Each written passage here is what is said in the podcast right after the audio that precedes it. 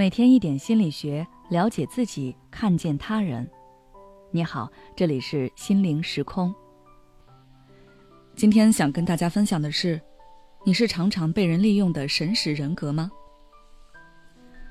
不知道大家在生活中有没有这样的经历，就是平时你身边的人遇到困难，或者是心里不舒服的时候，会第一时间找你对你倾诉，而你也会尽己所能的去开解对方。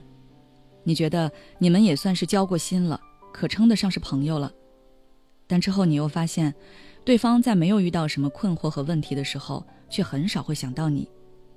比如组局一起玩耍的时候，不会带着你。每当这个时候，你又觉得你们之间的关系其实很疏远，算不上是朋友。如果你也曾有过这种经历的话，那么你很有可能就是关系中的神使。神使这一概念是精神病学家朱迪斯·奥洛夫提出来的。它是指在人际关系中存在这样一类人，他们对别人的感受和情绪有着极高的敏感度和辨识能力，能很好的与他人的情绪产生共情反应，并将自己置于他人的心理状态之中，从而精准的理解、分析对方的内在状态。这样的强共情能力很容易让神使们被旁人当作倾诉对象，因此神使身边总是围绕着一些有心理困惑的求助者。即使是那些不愿意随意对旁人敞开心扉的人，在神使面前也能够坦然地剖析自己，讲述自己的痛苦。除了极高的敏感度和共情能力，神使们一般也很善于沟通和思考。上面我们说过。神使生性敏感，辨识能力强，善于观察。敏感这种特质会使人多思多想，因此生性敏感的人对事物的见解一般比较深刻。而善于观察又能够促使人捕捉到许多别人不易注意到的细节，让人能够站在更广的角度去看待事物。这些特质促使了神使们在很多事情上面都有自己的独特见解。这些见解往往一针见血，让人豁然开朗。即使不能彻底解决对方的问题，也能很好的宽慰别人，给对方带去一些启发。但尴尬的是，神使的这些特质虽然可以给人带去帮助，但是他们也会让神使和受到神使帮助的人陷入尴尬。为什么这么说呢？大家可以想一想，一般你会对什么人吐露心扉，讲述自己的隐私？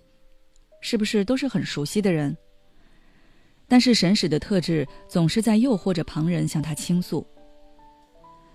这个旁人当然也包括那些和神使并不熟人的人。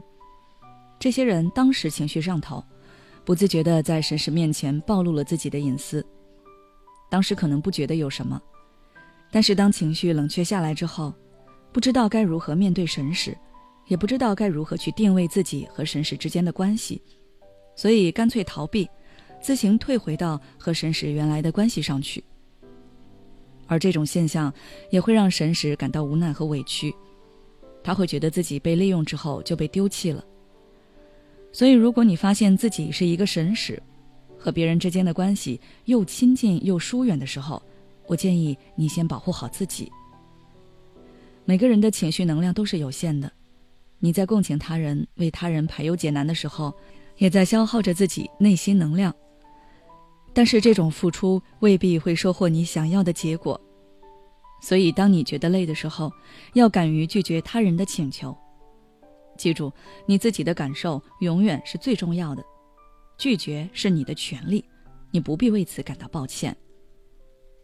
其次，你也要学会辨识哪些人只是为了利用你的能力接近你的，比如说有事才来找你。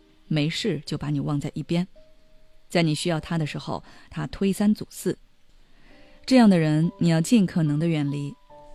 然后你可以多多接触一些你欣赏的人，即使你不能和他们建立起长期的人际关系，但是你也能在和对方的沟通交往中有所收获。